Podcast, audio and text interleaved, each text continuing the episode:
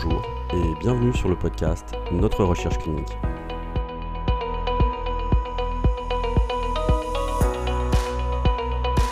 Les acteurs de la recherche clinique française ont créé Notre recherche clinique pour fournir une information claire et accessible pour tous sur la recherche clinique. Retrouvez-nous sur notre-recherche-clinique.fr et sur les réseaux sociaux Twitter et LinkedIn.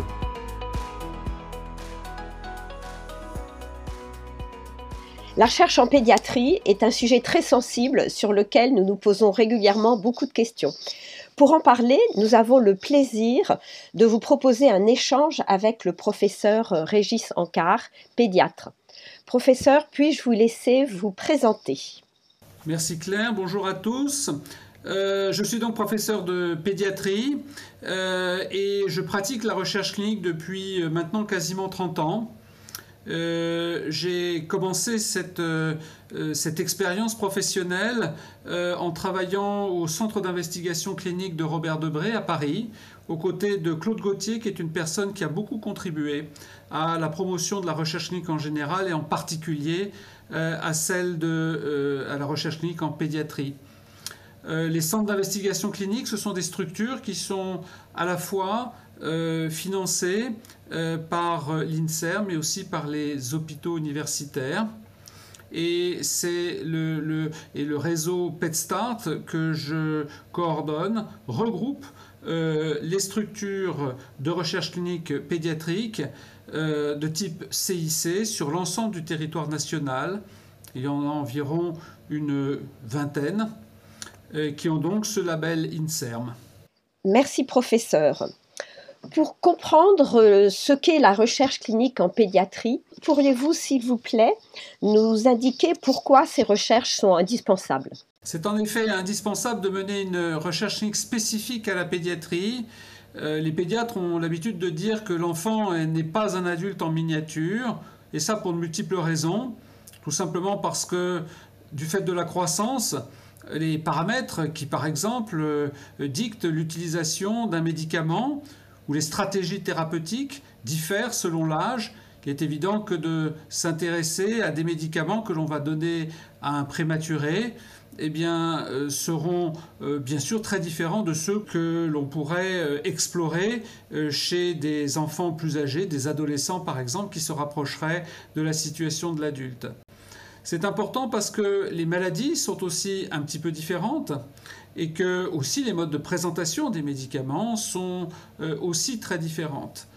Donc tout ça contribue à, montrer qu'il euh, est absolument indispensable d'avoir pour euh, quelque approche thérapeutique que ce soit une approche qui est spécifique à l'enfant et spécifique à, l'âge auquel on, on destine ce médicament par exemple ou cette stratégie thérapeutique. Et cette spécificité dont vous nous parlez, est-elle liée aussi aux différents types de maladies? C'est-à-dire, est-ce qu'il est indispensable de mener des recherches dans toutes les pathologies qui peuvent euh, intéresser l'enfant, alors qu'il euh, y a déjà des recherches menées chez l'adulte oui, bien entendu, parce que, parce que les pathologies sont très différentes les unes des autres. Alors certes, on pense à euh, eh bien, les, pathologies du quotidien, la fièvre, euh, les infections, mais il y a aussi des maladies rares, par exemple, euh, qui ont des approches très spécifiques. Vous savez qu'il y a des médicaments extrêmement innovants qui, par exemple, vont cibler telle ou telle voie qui est impliquée dans, la, dans, la, dans la maladie, par exemple dans les cancers ou dans certaines maladies rares. Donc euh, effectivement, euh, chaque indication est importante, chaque indication a ses particularités et aussi, euh, j'en reviens à ce que je disais tout à l'heure, elle peut aussi dépendre de... Elle, elle, intervient aussi éventuellement dans une classe d'âge qui est spécifique. Aujourd'hui, on considère que peut-être 50% des médicaments qu'on peut utiliser en pratique courante en pédiatrie, et plus on est dans une pratique spécialisée, plus euh, ces médicaments euh, nécessitent d'être finalement validés tant sur le plan des doses que éventuellement des présentations. Et, c'est à ça que, sert euh, la recherche clinique pédiatrique, c'est-à-dire à mettre à disposition des enfants des médicaments qui sont plus efficaces et plus sûrs. Merci professeur. Vous nous avez dit que ces recherches sont menées par des investigateurs, donc des pédiatres dans le cas des, recherches en pédiatrie. Et les autres professionnels impliqués dans ces recherches, comme les infirmières ou l'équipe, euh, sont-ils aussi, eux, euh, spécialisés dans le soin en pédiatrie qui peut être euh, probablement différent de celui des adultes? Bien entendu. Donc toutes les unités euh, qui font partie du réseau PetStart sont des unités pédiatriques. Bien sûr, il y a des investigateurs pédiatres, mais les infirmières sont des infirmières de pédiatrie, quelquefois des puricultrices, et le personnel auxiliaire est aussi euh, la plupart euh, du temps du personnel qui est spécifiquement dédié à la pédiatrie. C'est extrêmement important. Sachez que pour conduire un centre d'investigation clinique, un service pédiatrique, eh bien, il y a des particularités. de façon très pratique, sachez que pour accueillir un enfant, comme je vous ai dit qu'il y avait des enfants de plusieurs âges, eh bien, il va nous falloir des berceaux, par exemple, des lits un petit peu plus grands pour des, bah, enfants euh, voilà, d'âge moyen, voire des lits adultes quand ce sont des, adolescents. Il y a des adaptations, euh, euh, par exemple, un service d'investigation clinique pédiatrique va avoir là eh bien, une baignoire pour, pour tout simplement baigner un bébé, par exemple, ce qu'on ne trouve pas bien entendu chez l'adulte. On fera par exemple attention, c'est des détails que je vous dis, mais pour vous montrer que la, pédiatrie a plein de petites spécificités, on va dire, au quotidien. Par exemple, vous savez, ces dispositifs qui font qu'on risque pas de se coincer les doigts dans la porte, des tas de choses comme ceci, euh, qui sont des choses qui sont ultra courantes, bien sûr, pour nous pédiatres, euh, mais, mais, mais et, qui sont bien entendu présente dans une unité, un, centre d'investigation clinique pédiatrique. Donc vous voyez, c'est des tas de choses, c'est du personnel qui est formé à la pédiatrie, qui est un personnel pédiatrique, c'est tout l'environnement pédiatrique, les toises, les lits, etc., etc. Mais c'est aussi des gens qui sont formés spécifiquement à la recherche clinique. Et ça, c'est très très important. Ce sont des gens qui, en plus de leur cursus, je dirais, de, de, voilà, de, soignants de l'enfant, euh, ont été formés à la recherche clinique. Alors il y a différents niveaux, il y a des voilà, mais au, minimum à ce qu'on appelle les bonnes pratiques cliniques et savent tous euh, de quoi il en retourne, quels sont finalement les, les, les, impératifs, je dirais, qui sont liés à conduire une recherche et la différence avec le soin, bien entendu. Donc c'est du personnel qui est hautement, euh, hautement spécifique et hautement, euh, hautement formé. Et vous nous avez dit qu'il y avait certaines recherches qui étaient euh, conduites en urgence, enfin pour des pathologies euh, aiguës, et d'autres plus pour des pathologies chroniques. Et justement, pour les pathologies euh, aiguës, travaillez-vous avec des médecins de ville, médecins généralistes ou pédiatres de ville, pour mener ce type de recherche et comment cela est-il organisé? Oui, c'est, je crois, une, force d'associer à notre, euh, à notre réseau de centres d'investigation clinique euh, nos collègues pédiatres de ville. Euh, certains protocoles s'y prêtent extrêmement bien. Euh, actuellement, euh, a on, parle beaucoup de l'épidémie de bronchiolite. Euh, il faut savoir que nous avons une étude en cours qui concerne la prévention finalement de l'infection par le VRS. Le VRS, c'est le virus hein, qui est impliqué dans la, bronchiolite et qui fait appel à l'administration d'anticorps quelque part.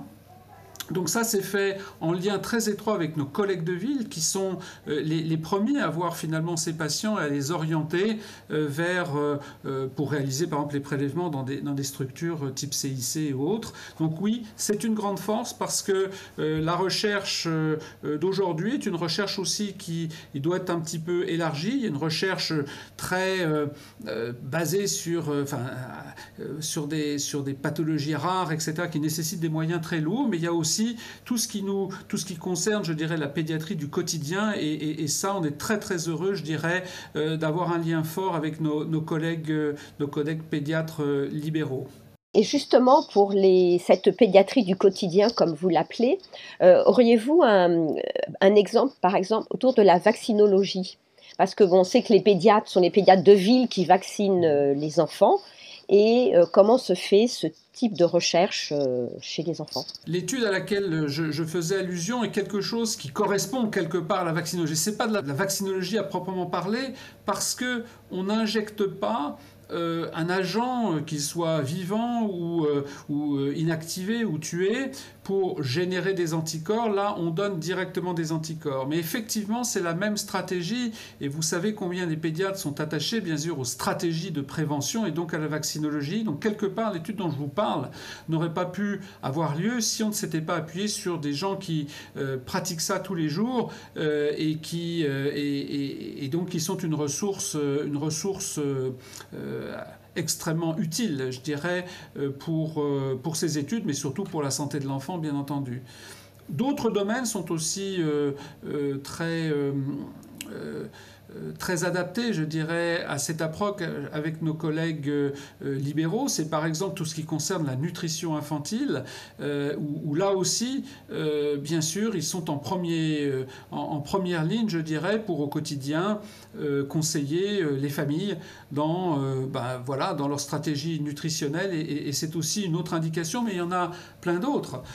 nos collègues pédiatres libéraux participent dans un autre registre à des études épidémiologiques quand il faut par exemple, suivre euh, là une épidémie de grippe, de bronchiolite ou, autre chose, euh, et, donc contribue à ce, à à ce champ-là de la recherche. C'est pas tellement celui que nous nous réalisons, ça c'est une recherche qu'on appelle une recherche en épidémiologie. Nous, on est plutôt dans une recherche où on teste des nouvelles stratégies thérapeutiques, des médicaments, comme aussi d'autres stratégies qui pourraient être non médicamenteuses. Hein. Euh, mais, mais ça, c'est la particularité des centres d'investigation clinique. Merci. Et d'un point de vue concret, euh, comment se passe la participation d'un enfant à une recherche clinique? C'est-à-dire comment parlez-vous de recherche clinique euh, en pédiatrie, donc sur un enfant, aux parents euh, et aux enfants? Comment abordez-vous cette possibilité de participer à une recherche clinique?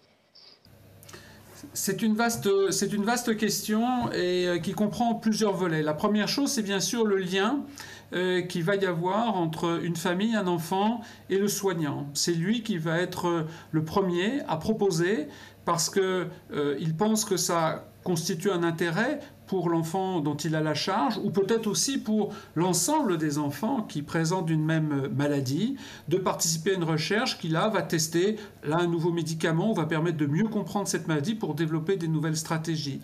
Donc la première chose, c'est je dirais le lien indispensable de confiance euh, entre un médecin et, euh, et un patient, c'est-à-dire là en l'occurrence un enfant et sa famille.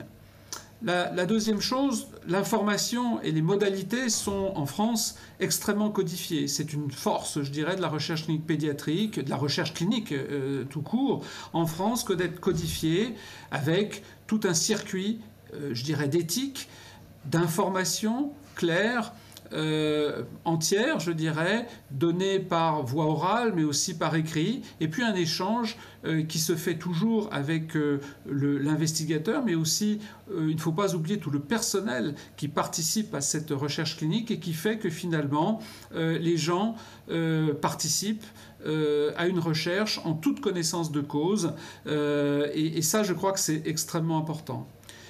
Nous allons même un petit peu plus loin, parce que on, s'aperçoit aussi de l'importance de finalement d'impliquer les patients euh, euh, et, leurs familles dans la recherche.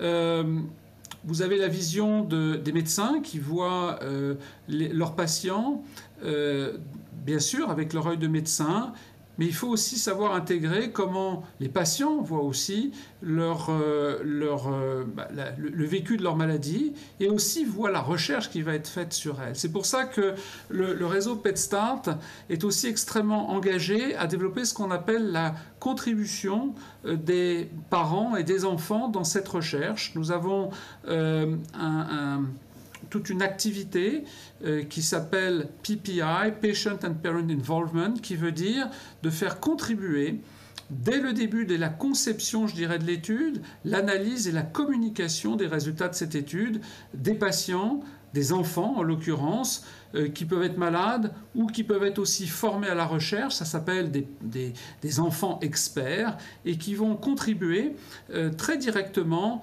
avec bien sûr les investigateurs, mais à, mieux, euh, je dirais, mettre en avant ce qui est important pour le patient directement. C'est à notre sens majeur, à la fois bien sûr pour, pour la recherche au sens large et pour aussi la promouvoir, parce qu'actuellement, eh bien, il y a encore beaucoup à faire. Euh, dans notre pays, nous ne, ne, participons pas assez, je dirais, à de la recherche, c'est-à-dire que nous privons un certain nombre de, de patients d'avancées thérapeutiques. Euh, mais ça, c'est aussi, je pense, en développant le rôle des, premiers intéressés euh, que l'on arrivera à faire un pas. Donc c'est très important pour à la fois la participation, ceux qui participent à cette étude, et puis aussi pour parler de façon différente euh, de, cette recherche qui est euh, quelquefois mal perçue. On a l'impression que les gens font voilà, des, recherches avec des intérêts voilà, obscurs, alors que finalement, l'important au jour d'aujourd'hui, c'est de faire participer, c'est de, donner accès à des médicaments plus sûrs et plus efficaces aux enfants. Et ça, on ne peut pas le faire sans faire une recherche de qualité. Alors, pour un enfant qui va participer à une recherche clinique, euh, quelles vont être les contraintes Quelles contraintes auront ses parents? Alors, les, tout, tout, projet, effectivement, a des contraintes. C'est-à-dire que il y a un protocole qui va donc définir les modalités là d'administration, mettons d'un nouveau médicament qui va peut-être nécessiter des évaluations quelquefois plus fréquentes, euh, quelquefois des prises de sang par exemple, ou bien sûr on, aura toujours, euh, on fera toujours en sorte pour que, le, par exemple, le, la piqûre soit, la douleur qui est liée à une piqûre soit bien sûr la plus limitée possible, bien, entendu, hein. euh, mais les contraintes vont être de ce niveau-là, c'est-à-dire qu'on va devoir se conformer à des examens euh, qui souvent dépassent, je dirais, le, champ du soin commun. C'est normal puisque ce sont des nouvelles stratégies. Donc il faut bien qu'on euh, évalue tout ceci.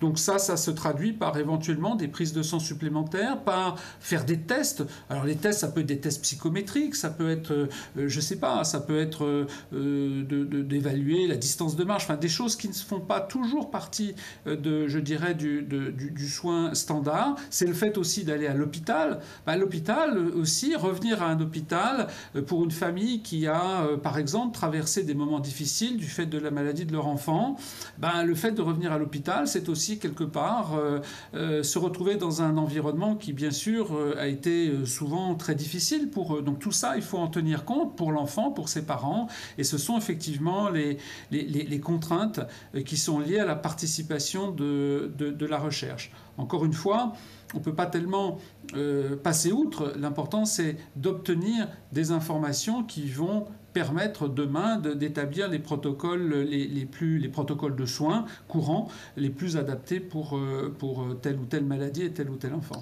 Et d'un point de vue pratique, comment cela s'organise-t-il pour les prises de rendez-vous, etc. Est-ce que tout est facilité pour les parents et les enfants?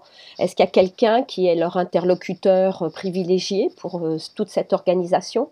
Oui, ça c'est un gros avantage, je dirais, de la, de la recherche clinique, dans la mesure où les choses sont, sont, sont très protocolisées. Donc euh, tout ce qui est la prise de rendez-vous, etc., va être pris en charge par, euh, par, euh, par, par l'équipe du centre d'investigation clinique et va être facilité. C'est vrai que de participer à une recherche clinique, augmente généralement le, degré de, suivi euh, d'un enfant ou d'un adulte hein, d'ailleurs, parce qu'il y aura plus de rendez-vous, plus de possibilités de partager avec des soignants euh, eh bien, là son ressenti, les effets, etc. Et, ça, c'est un. Il y, a, toujours, bien sûr, dans une, augmentation, je dirais, du, suivi ou une, euh, une, intensification, on va dire, de la surveillance de, l'enfant. Mais tout ceci est parfaitement pris en charge par l'équipe. Par contre, ça va être très facile, c'est-à-dire qu'il n'y aura pas à se, euh, battre hein, pour prendre un rendez-vous. Tout, bien sûr, va être, euh, déterminé parce que tout simplement le protocole l'a imposé que quand nous mettons en place des protocoles, on est très attentif effectivement à ce que on ne pourrait pas admettre, je dirais, que tel examen qui doit être fait à tel jour, éventuellement quelquefois à telle heure, euh, etc., ne, soit pas fait comme il a été euh, déterminé cette, dans cette étude. Ça se fait toujours aussi euh, bien sûr au plus proche du patient. C'est d'ailleurs pour ça que le fait d'avoir un réseau aussi étendu est important. Euh, certaines, voilà, on, fait en sorte pour que les centres investigateurs soient au plus proche. Donc euh, ça éviterait, par exemple, je ne sais pas, si une étude était menée, admettons, à Lyon, que quelqu'un de, de, Caen ait à se déplacer jusqu'à Lyon, on va se débrouiller pour qu'effectivement les protocoles soient partagés, que le, le, le, trajet, la distance, donc pour aller vers un centre qui réalise cette étude, soit le plus court possible et, donc, euh, et, donc limiter au maximum, je dirais, les, les, contraintes qui sont liées à la participation à une étude de recherche clinique. Et si pendant le, justement la durée de la recherche, entre deux rendez-vous, si les parents se posent des questions ou si les enfants se posent des questions, est-ce qu'ils ont toujours un interlocuteur à appeler pour euh, ben, poser leurs questions, être rassurés ou savoir quoi faire euh, s'il se passe quelque chose oui, là encore une fois, c'est un point majeur de la recherche clinique. Et d'ailleurs, si même il y avait ce questionnement euh, menait d'ailleurs à remettre en, question, pour quelque raison que ce soit, à l'étude de, recherche clinique, il pourrait bien sûr interrompre à tout moment. Ça fait, ça fait partie de la loi, je dirais, de protection des personnes qui se prêtent à une recherche depuis très longtemps. Euh, et c'est un, un, je dirais, un, élément fondateur, je dirais, de la loi de protection des personnes. Mais effectivement, euh, il y a aussi toute une organisation qui fait qu'on est très attentif aux questions des gens, peut-être beaucoup plus que je dirais dans les soins, euh, dans, dans, dans, les soins courants, où il y aura toujours effectivement un interlocuteur pour répondre à, à une question. En termes d'informations données aux enfants, vous nous avez parlé tout à l'heure d'enfants de, experts de leur pathologie. Est-ce que pouvez-vous nous donner quelques exemples sur leur contribution? Parce que euh, moi j'imagine que euh, un enfant doit comprendre euh, sa participation à une recherche. Et comment se, déroule ce travail des, des enfants experts par rapport aux enfants qui seraient susceptibles de participer? Alors cette question de l'information est absolument majeure sans même parler des enfants experts et de ce que nous, cherchons à, promouvoir, des centres comme les nôtres et nos investigateurs sont déjà extrêmement habitués euh, à adapter, je dirais, le discours euh, d'information sur la recherche au public euh, auquel il est destiné. un parent n'est pas un spécialiste de telle ou telle maladie, un enfant encore moins. Pour vous dire, très régulièrement, au jour d'aujourd'hui, une information vers les enfants peut être euh, traduite, on va dire, de façon à ce qu'elle soit la plus simple et la plus, mais la plus claire, par exemple sous forme de bande dessinée. Ça, c'est un élément de l'information qui est capital et qui est aussi l'un des pivots, je dirais, de la, de la loi de protection euh, des personnes qui se prêtent à la recherche. Et les pédiatres sont extrêmement attentifs à ceci notamment lorsqu'ils ont à adapter quelquefois des protocoles euh, qui dérivent de l'adulte et quelquefois même on considère que si vous voulez des choses qui sont proposées ne sont pas adaptées je dirais à notre public qui fait que nous ne participons pas ou nous donnons des avis négatifs dans cette, dans cette direction. Et puis il y a le rôle effectivement directement des, des, patients et là ça dépasse cet aspect-là ça peut, ça peut le rejoindre bien entendu mais ça va beaucoup plus loin. Par exemple on pourrait imaginer une étude où on imagine que l'effet d'un médicament agit sur, euh, par exemple, je ne sais pas, un taux de globules blancs ou, des choses comme ceci qui n'ont pas toujours une traduction euh, évidente, si vous voulez, pour un patient. Euh, le fait d'intervenir des patients experts fera que on sera beaucoup plus attentif. Par exemple, bah oui, moins de globules blancs euh, ou plus de globules blancs, euh, eh bien peut-être ça se traduira par une contrainte euh, qui est liée à la maladie, par exemple des, une infection, des infections moins fréquentes. ça veut dire aussi que je suis moins hospitalisé, que j'ai moins de fièvre, etc. Enfin, de mettre l'accent sur des aspects qui ne viendraient pas forcément à l'esprit de, des, grands spécialistes, on va dire, qui, qui sont à l'origine de cette maladie, qui reste bien sûr tout à fait, ça reste bien sûr indispensable mais l'angle de vue est, ici tout à fait différent. Je vais prendre un autre exemple, puisqu'on parlait tout à l'heure de vaccinologie. Euh, vous savez qu'avec le Covid, la France s'est organisée, et d'ailleurs, l'un des réseaux EFCRIN, qui s'appelle IREVAC, s'est organisé pour euh, préparer la France à une recherche sur le Covid. Donc ça s'est traduit par la création d'une d'une entité qui s'appelle Covirevac. Ça, ça a été tout à fait au début de la crise du Covid. Et puis, quand il s'est quand on, a commencé, bien sûr, à développer ces vaccinations, eh bien, euh, à peu près un an après, euh, il est apparu qu'il allait falloir vacciner les enfants. À ce moment-là, nous nous sommes rapprochés de nos collègues du réseau IREVA, qui est un réseau adulte, pour adapter les outils d'information, notamment un site internet, euh, pour inciter, je dirais, pour expliquer qu'est-ce que serait la recherche sur la vaccination contre le Covid et donc de l'adapter au public d'enfants. Ceci a été fait par le groupe de ces fameux groupes d'enfants experts euh, qui s'appelle les Kids, Kids France, euh, qui est basé à Lyon. Euh, et, voilà par exemple une traduction, encore une fois, tout à fait tangible, je dirais, du rôle que, que des jeunes ont, pu faire. Ça a été pour nous vraiment une grande leçon. Premièrement, c'est pareil, les parents ont tendance à protéger leur enfant, et, ils ont bien sûr tout à fait raison, mais quelquefois, on a aussi été extrêmement, vous savez, tous les, questionnements qu'il y a eu autour de la vaccination, euh, des dangers, etc., mais on a aussi, quand on libère quelque part la parole des gens qui sont directement concernés, on a aussi découvert de façon très spontanée des enfants qui avaient des idées très précises et qui étaient des idées souvent beaucoup plus ouvertes que quelquefois leurs parents en se disant mon rôle aussi par rapport à ceci, par rapport à la société, et on le voit aussi dans d'autres domaines, par exemple l'environnement, euh, dont on parle beaucoup, on s'aperçoit que quand on libère quelque part la parole, euh, voilà, des principaux intéressés, eh bien, euh, voilà, on est souvent très étonné par la maturité euh, et, donc on se félicite d'avoir fait cette démarche. Donc voilà, voilà un petit peu un exemple avec toutes, toutes les, conséquences que ça a pu avoir et ce qui montre très bien, je dirais, voilà ce qu'on essaie de promouvoir, c'est-à-dire encore une fois la place des, des enfants et au, sens large de, des participants à une recherche. Merci professeur. Quels peuvent être les éléments qui vont permettre aux parents d'être 100% confiants dans la recherche? Par exemple, est-ce que toutes les recherches menées en pédiatrie sont euh, évaluées, auscultées, euh, autorisées par euh, des autorités, par des experts dans ces pathologies? Ah oui, oui, incontestablement. Hein. Donc, encore une fois, en France, euh, beaucoup de pays, à vrai dire, envient. Alors ça, peut être pour certains euh, une procédure un petit peu lourde, mais quelque part, tout ce qui est autour de, du respect euh, du droit des, patients ou des personnes qui se prêtent à la recherche et, voilà, est extrêmement développé en France. Et bien entendu, la pédiatrie n'y échappe pas.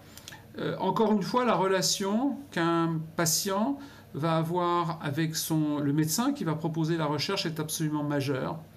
Euh, voilà, donc on, se retrouve ici dans cette, euh, au début dans cette relation de confiance sans laquelle je crois on ne peut pas faire les choses, euh, et qui va bien sûr être encore développée par tous les outils euh, qui, euh, d'information qui, qui, qui, qui, pavent finalement le chemin vers la participation à, à une recherche clinique pédiatrique. Dans l'information première par, le, par, son, par son médecin, relayée par des informations orales, écrites, voilà, autour de la recherche, pour finalement euh, par une information euh, voilà, qui, va être complète, qui va être euh, ouverte, impartiale.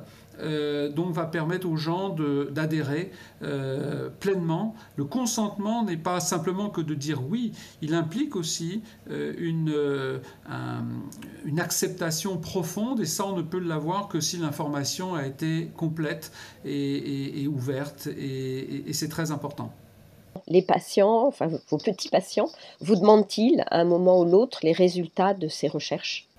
Alors ça aussi, c'est quelque chose euh, qui, euh, qui, euh, auquel nous contribuons, auquel ces fameux groupes d'enfants experts contribuent. Oui, il y a toujours un retour sur une étude qui a toujours été plus ou moins formalisée, mais des grandes études ont souvent, bien sûr, impliqué à un moment, au travers d'une feuille d'information, au travers quelquefois de réunions, notamment dans les suivis de grandes cohortes, il y a des moments où les gens se retrouvent, et d'ailleurs il y a un financement pour qu'on puisse faire un point je ne sais pas, à la fin de l'étude, voire dans les études qui nécessitent un suivi au long cours régulier, pour que les gens soient au courant de, l'évolution des choses. Et puis ça a suivi aussi le développement des outils. Si avant on le faisait en présentiel ou avec des, feuilles d'information, eh bien maintenant, il y a très très régulièrement euh, des sites qui sont créés, des, blogs, des, tout ce que vous voulez, euh, des, vignettes, etc., qui permettent effectivement aux gens euh, d'avoir un retour, et c'est tout à fait naturel, euh, sur ce à quoi ils ont participé. Merci. Et pour conclure notre entretien, auriez-vous des conseils, des recommandations à destination des parents qui se posent la question de savoir s'ils vont accepter ou non que leur enfant participe à une recherche? Je pense que leur, euh, ils seront toujours les, les, les, seuls euh, à, décider. Donc c'est une décision importante. Encore une fois, il y a tout le dispositif que j'ai euh, décrit, mais qui passe en premier lieu par la relation de confiance avec leur médecin, qui est, à mon avis, euh, qui est essentielle, bien entendu. Il faut savoir qu'en France, il n'y a pas de recherche non éthique qui se fasse qu'on on a euh, l'un des dispositifs euh, les, plus aboutis, je dirais, pour assurer la sécurité et l'éthique à toutes les étapes de la recherche. Et, donc oui, ça doit rassurer. Et encore une fois, au jour d'aujourd'hui, il faut participer aux recherches parce que on se prive encore trop peu d'avancer thérapeutique euh, donc de, qui, serait à la, recherche là de nouveaux médicaments, de nouveaux dispositifs, de nouvelles stratégies. Euh, et, donc c'est très très important. Souvent, euh, d'ailleurs, les patients sont en général sont finalement mal informés de ce qu'est la recherche. Je pense personnellement qu'il est important de cibler la population générale pour bien expliquer ce que c'est la recherche clinique. Et d'ailleurs, souvent, quand on, interroge des patients euh, et des parents qui, euh, qui, participent à une recherche sur leur enfant, eh bien, bah, si j'avais été finalement informé plus tôt, bien sûr, et même si je savais que ça, n'avait pas forcément d'impact direct pour mon enfant, mais oui, parce que je sais tout ce qu'il a vécu, ou il ou elle a vécu, euh, j'aurais bien entendu accepté euh, de, le faire. Donc voilà, je pense que l'information pour, pour promouvoir la recherche clinique, se fait à tous les niveaux au niveau de nos, collègues, bien entendu, mais beaucoup aux patients. Et je dirais, dans, un futur, on attendrait presque même que ce soit le patient euh, qui demande à son soignant s'il existe euh, tel ou tel protocole pour améliorer la prise en charge de telle ou telle maladie, parce qu'il saura que ça sera effectivement un élément qui fera que leur enfant sera mieux suivi et surtout aura accès aux thérapeutiques les plus adaptées. Euh, donc, euh, voilà, pour, pour, pour, leur, propre, leur propre enfant. Eh bien, merci beaucoup, professeur, pour cet entretien euh, très riche et qui, j'espère, éclairera les parents et les enfants pour participer à la recherche clinique. Merci beaucoup.